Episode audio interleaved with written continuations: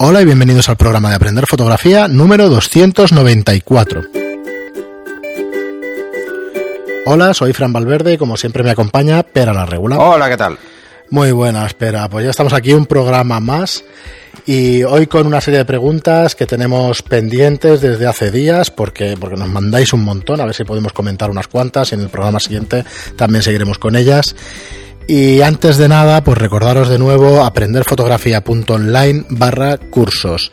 16 cursos ya, mañana nos vamos a grabar eh, probablemente un par de cursos, pero bueno, estaremos días, o sea que Sí. para este mes, para este mes de noviembre esperamos daros dos, el de iluminación exterior e iluminación en localización, probablemente. Sí, Y tenemos pero pendiente el otro, el... el de cómo ser fotógrafo profesional, Sí. que estáis pendiente. Hay algunas lecciones grabadas, a ver si lo acabamos también. Para poderlos colgar, eh, echarles un vistazo, son 10 euros al mes por todos los cursos. Empieza a haber una cantidad de horas, inter- de horas interesante. eh, van a haber más de 50 horas a finales de noviembre y nos plantaremos en diciembre, pues yo pensaba unos 20, vamos a acabar con 18, 19, o sea que sí, probablemente con 20 cursos en un año, que, de lo cual estamos contentísimos. Echadle un vistazo, de verdad. eh, no tiene permanencia, son 10 euros al mes y podéis ver todas las veces todos los vídeos que queráis. ¿Vale? Ya no hemos hecho los cálculos, pero tengo ganas de decir ya, pues a 0,20 el vídeo, que probablemente ya esté mucho más barato que esa cantidad. Y nada, espera, pues eh, si te parece empezamos. Sí, tenemos preguntas y eso, ¿no? Tenemos unas cuantas preguntas. Venga, y empezamos con Vicente Martín que nos dice, Pera, no hace falta las disculpas. Quien vive con pasión habla con pasión. Uno de los puntos fuertes de este podcast es la naturalidad y que se transmiten las experiencias personales. De nuevo, gracias. Un abrazo y buenas fotos. Es sobre el programa del DXO, del DXO Ah, Mark, sí, ¿vale? que sí, dabas sí. tu opinión del tema de las reviews. Bueno, pero yo siempre digo lo mismo, ¿eh? Las opiniones son como los culos, cada uno tiene el suyo, o sea que... Efectivamente. Hay unos cuantos y nada, pero bueno, te lo agradecemos, Vicente, porque bueno, al final te tienes que diferenciar con algo y nosotros siempre hemos ido, ya no diré con la de la verdad por delante, que lo repite todo el mundo, sino con las opiniones y tal, o con lo que creemos, pero con una base. Yo diría que con una base por lo menos de experiencia, de teoría y experiencia. Ajá. No, o sea, esta opinión sin, sin fundada, o sea, o infundada, pero bueno, nos podemos equivocar como cualquiera, eso desde luego. Y Pablo Rodríguez nos dice, muchísimas gracias, Pera y Fran, por responder a mi comentario. Es de agradecer el cariño y atención que dedicáis a todas nuestras preguntas. Mil gracias. Eh, sobre los autorretratos, que hicimos el programa también Ah, un poco especial y tal. Nada, nada, encantados, Pablo. Encantados porque todos hemos practicado de vez en cuando esa disciplina, aunque unos más que otros seguro, pero No, yo no, porque no me gusta cómo no salgo. te has puesto nunca. No, no, a mí no. Yo alguna vez, mira, la foto del Facebook la tuve que hacer así, aquí en el estudio y eso, autorretrato. Pero si una final- te hice yo, tío. Sí, ¿No usas la mía? Hace 10 años, tío. No, Hombre, no, no hace tanto. Pero es que era cuando no me había comido a mí mismo. Ah, vale. Bueno, eso es estaba más delgadito y la mantengo ahí la foto y eso, Eso es hace tema. 8 o 10 años. Yo ahí no me meto. Pero bueno. Eh, y nos dice, bueno, que es un placer para nosotros responder lo que decís. O sea, nos ayudáis además muchísimo a generar contenido y a saber lo que os gusta o lo que no nos gusta. Porque al final, después de tantísimos programas, no vamos perdidos con el contenido, pero sí es verdad que vamos, eh, que preferimos pues responder vuestras preguntas con las cosas que no tengáis tan claras y eso. Y Vivelar nos dice, igualmente, yo creo que sí que ayudan, son una orientación más con respecto a las, a eso, a los puntos estos de, de la web, del de que sí. Mark dice, pero sí es cierto que hay que cu- cuestionar los datos y ver otras valoraciones. Y eso, eh, sí, muy pocas valen. Aquí pasa una cosa, hay que entender los datos. Hay que leerlos Sí, y hay que entenderlos porque a veces mm, yo recuerdo, hace una tontería, pero recuerdo cuando cogí la cama de mi, de mi padre la primera vez y vi el 5.6, el 2.8, el tal, hostia, es chino. Cuando lo ves la primera vez es chino. Más allá del chino, es imposible de deducir si no sabes fotografía o si no sabes tal. Entonces, luego cuando para mí es bastante sencillo los conceptos de fotografía y eso, dentro de que pueden ser fórmulas matemáticas y tal, que ahí yo no me meto, pero ahora la puedes entender, pero el primer día que ves datos así, o sea que lo primero no, es entender esto- las esto es cosas. así. Entonces, es por muy complejo que os parezca, os diré que repitáis y repitáis y repitáis. Mira, con lo de los cursos, no lo aprendes una vez. Eh, lo comentábamos todo el tiempo. Oye, la duración de las lecciones del curso y tal, es que al final 20 minutos de pura teoría y interiorizarlos en esos 20 minutos y que se te queden para toda la vida, eso es imposible. No, no. Eso es imposible. No, hay que, hay de que practicar, repasar. hay de, sí. Y Tiene que haber un pozo, además. Cuando, aunque te veas todos nuestros cursos en 50 horas seguidas, no vas a poder interiorizar nada, muy poca cosa, ¿eh? O sea, no. No, no. tener es, ideas es que además ya- yo creo que ya lo hemos explicado varias veces. Hay que, hay que ver el curso y cada capítulo igual hay que hacer una pausa o Sí, dos sí. y probar, refrescar, to- volver a probar y hasta que quede claro. Pero como en cualquier disciplina, ¿eh? esto es así. Por cierto, espera, ¿tienes previsto alguna quedada, alguna cosa para que la digamos por aquí? Porque No, esta semana antes. difícil. Está difícil. Esta Sí. semana porque además de la grabación tenemos otros temas, pero está difícil. Eh, Pero tengo yo. igual para la siguiente sí. Sí, nos espera Isaki y alguno más que no me acuerdo de- del nombre del tema de las de la Canon R, de la Nikon Z7, que las vean aquí en el estudio. Ah, sí, eso sí que lo Y presentación, hacer. a ver si a partir del 10, que yo también estoy liado el 3 y el 10, a partir de esa semana podemos Sí, quedar aquí en el estudio y, y intentar, bueno, que vengáis a verlas y que, que disparemos algo aquí. Además tengo, tenemos muchas ganas de probarlas en estudio para para daros impresiones. Eh, mira, aprovecho y explico. Hemos estado grabando vídeo con la Canon R y con la Z7 de Nikon. No hemos podido grabar mucho, pero lo que hemos grabado es impresionante la calidad que da a estas resoluciones. Bueno, es brutal. Yo imagino que es un tema de sensor. He oído que la Canon 5R, o sea, la Canon R es el sensor de la Mark IV.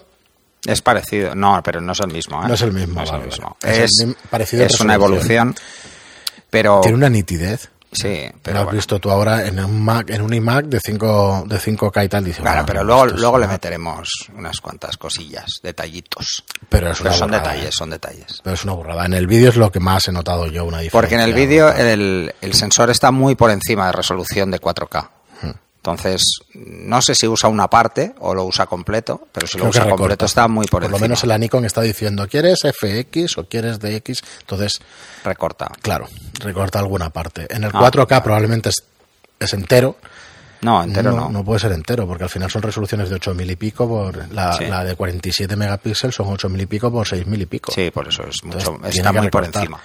Entonces, pero una definición de verdad que no me lo esperaba para nada. ¿eh? Ya sé que nosotros tratamos de fotografía y Sí, eso, pero hacemos 5K vídeos de reseñas y tal. 5192, si no recuerdo Claro. mal, y estás muy por encima. Claro. De hecho, estás por encima con prácticamente cualquier cámara hoy en día. Que pase de 22 megapíxeles, de 20 megapíxeles y estás por encima. No sé, no sé. Yo, la verdad es que al verlo, o sea, ves en un en una pantalla, en un iMac, que, que estás viendo la definición pura y dura. Claro, en una televisión 4K también debe ser para verlo y espectacular. Sí, claro. Ya lo probaré y eso y, y dices, joder, con una cámara que sí, que vale dos mil y pico euros, pero que no deja de ser semi-profesional o de, Tres mil y pico. Con el objetivo y el Sí, set y todo el rollo. Pero Sí, sí. Bueno, sí, necesitas el objetivo por narices, porque son los nuevos y todo Eso o, o poner, o y quedártela solo con el anillo. Lo del no que- nos convence nada. Bueno, ya lo comentaremos Bueno, en otros sí, programas cuando hay lo que probemos. bien No lo- me lo llevaré mañana, que en- a ver si nos da tiempo de, Ah, vale, sí. de probarlo y poner algún, algún objetivo. Eh, y Javier Fernández nos dice, cuando se habla de sin espejo, ¿por qué no miráis un poco el mundo de la sm 4 tercios, de las 4 tercios? Ahí el tamaño de cámaras y objetivos sí es muchísimo más pequeño.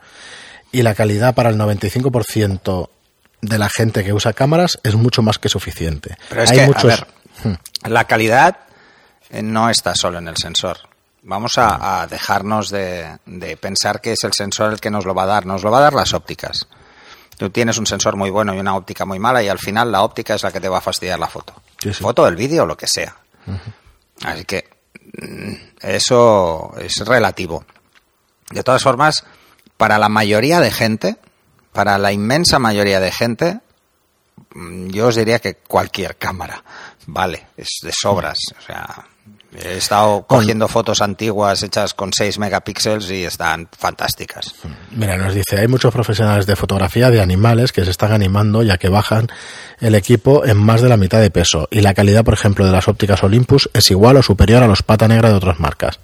Echad un ojo porque la gente para fotografía callejera eh, fotografía con una Olympus, ya sea la M1 o la M5, o las pequeñísimas M10 con un objetivo Pro el 17 1.2, que es una maravilla.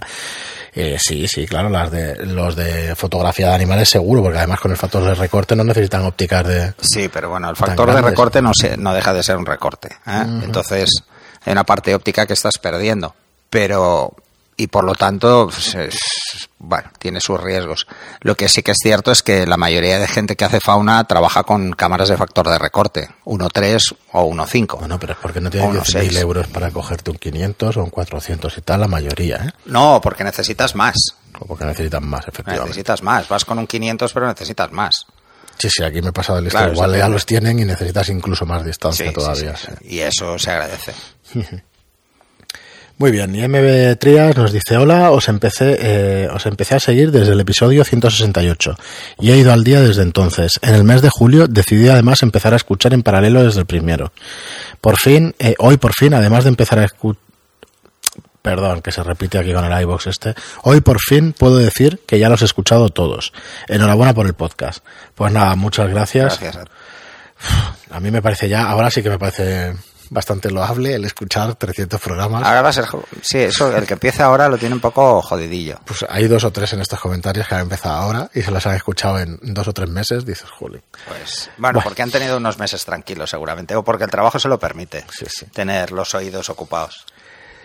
Eh, fotografía libre nos dice, por el título de ética en la fotografía creía que ibais a, tratar otro tema, pero veo que el tema que tratáis es más bien de ética personal de gente que hace fotos, Es que es cuando que es muy distinto. es ética de los profesionales o ética de los o la ética que deberían tener cualquiera a nivel sí, profesional, a ver, ¿eh? El título es, es, es la, es culpa mía, pero vamos, mm, se puede adecuar ¿eh? a lo que estábamos hablando. Es Sí, ética en la fotografía, sí. ¿eh? tienes que ver, también ese de, tipo de de, ética podríamos hablar mucho, ¿eh? Pero es que si no va a parecer una asignatura de, Dice, indeseables de estos los hay en todas las profesiones. sí, todas. claro, pero la visual pues se ve más.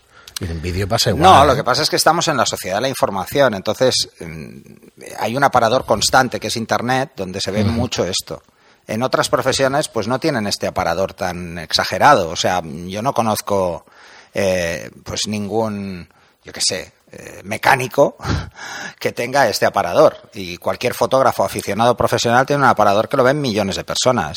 O sea que Bueno, esa, es, eso- esa es la diferencia. ¿eh? Y en- encima, claro, hay un tipo de fotos que ve más gente y son estas precisamente.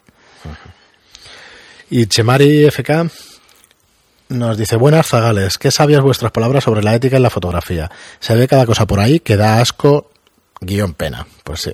Sí. Lo más curioso es que hay habitantes de estos y otros grupos que se creen buenos en la fotografía de desnudo y lo que demuestran es cutrez, vulgaridad, pobreza artística, en fin, pobres chicas las que caen en sus manos. Hay que denunciarle, vuestro programa ha venido que ni pintado.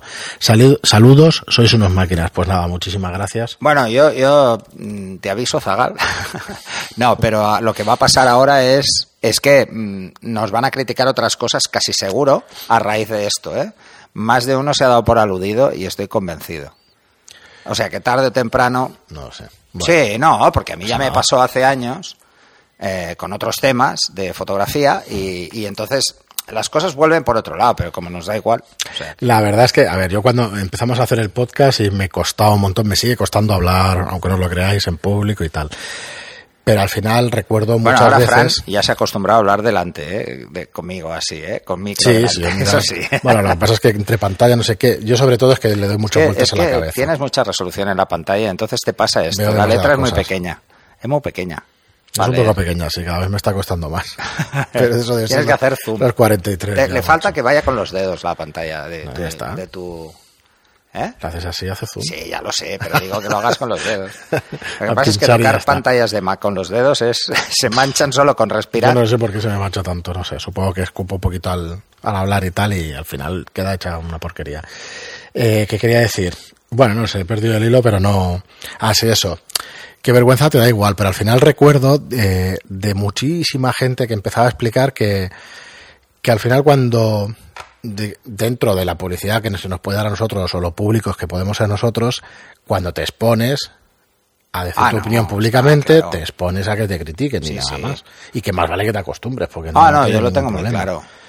Bueno, yo, a mí me cuesta, pero no pasa absolutamente nada. A mí me podéis decir lo que os apetezca, no tengo ningún problema. Eh, porque lo tengo muy claro, ¿no? Que tiene que ser así y ya está. Es verdad que no, que lo pasas peor al principio, luego un poquito menos, y no es que pases ni te resbale. Lo que es verdad es que te sirve también para mejorar, ¿eh? Porque no, no caen en saco roto según qué cosas y eso. O sea que cualquier cosa que tengáis, pues oye, lo decís sin problema y, y seguimos. Eh, Jorge HDME nos dice, coincido con la recomendación, el 100 milímetros, esto es de los, de los objetivos recomendados para empezar en fotografía, el 100 milímetros puede ser eh, con capacidades macro, que los hay baratos, y además ofrecen una ventana a otro mundo de diversión fotográfica. Sí, teníamos otra pregunta que no sé si la tienes por ahí sobre esto, de uno que se quería comprar un macro y tal, y que le he contestado. Ah, no, era en YouTube. Ah, Y le he ah, contestado. sí, sí, es verdad, es verdad. ¿Eh? Pues luego la tratamos. Eh, si te parece, Pera, lo vamos a dejar aquí. Tenemos varias preguntas más para el próximo programa, pero son algo más largas y me gustaría que las tratáramos con más tranquilidad. Entonces, bueno, eh, estamos eh, en un montón de cosas. Eh, hacernos preguntas en Telegram, en otro lado, que la verdad es que las hacéis y continuamente. Sí, sí, la verdad No sé es si que tenemos sí. alguna En Telegram, las lo que pasa es que pensar una cosa es, si queréis lanzar una pregunta para que salga en el Etique- podcast, etiquetarla, Sí. ponernos a Fran o a mí para que uno de los dos al menos la vea. Sobre todo, si me la queréis lanzar a mí, poner a Fran. Porque Fran es el que captura.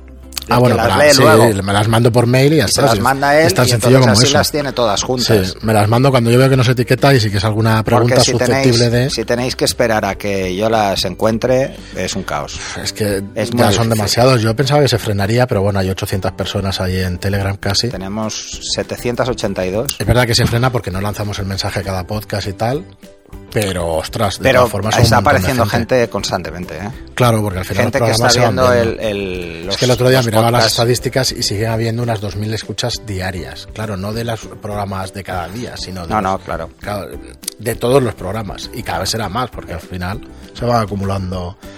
Bueno, pues hoy nos ha quedado un episodio más cortito. Esperemos que lo disfrutéis igualmente. Muchísimas gracias por estar ahí, como os digo siempre. Muchas gracias por vuestros comentarios en iBox y por vuestros me gusta y por vuestras reseñas de 5 estrellas en iTunes, que hace tiempo que no lo digo, pero si las podéis hacer nos ayudáis muchísimo a la difusión y, y a, bueno, a que se vea bastante más nuestro trabajo, que la verdad es que muy agradecidos porque se ve un montón gracias a vosotros. Muchísimas gracias por estar ahí y hasta el siguiente programa. Hasta el siguiente.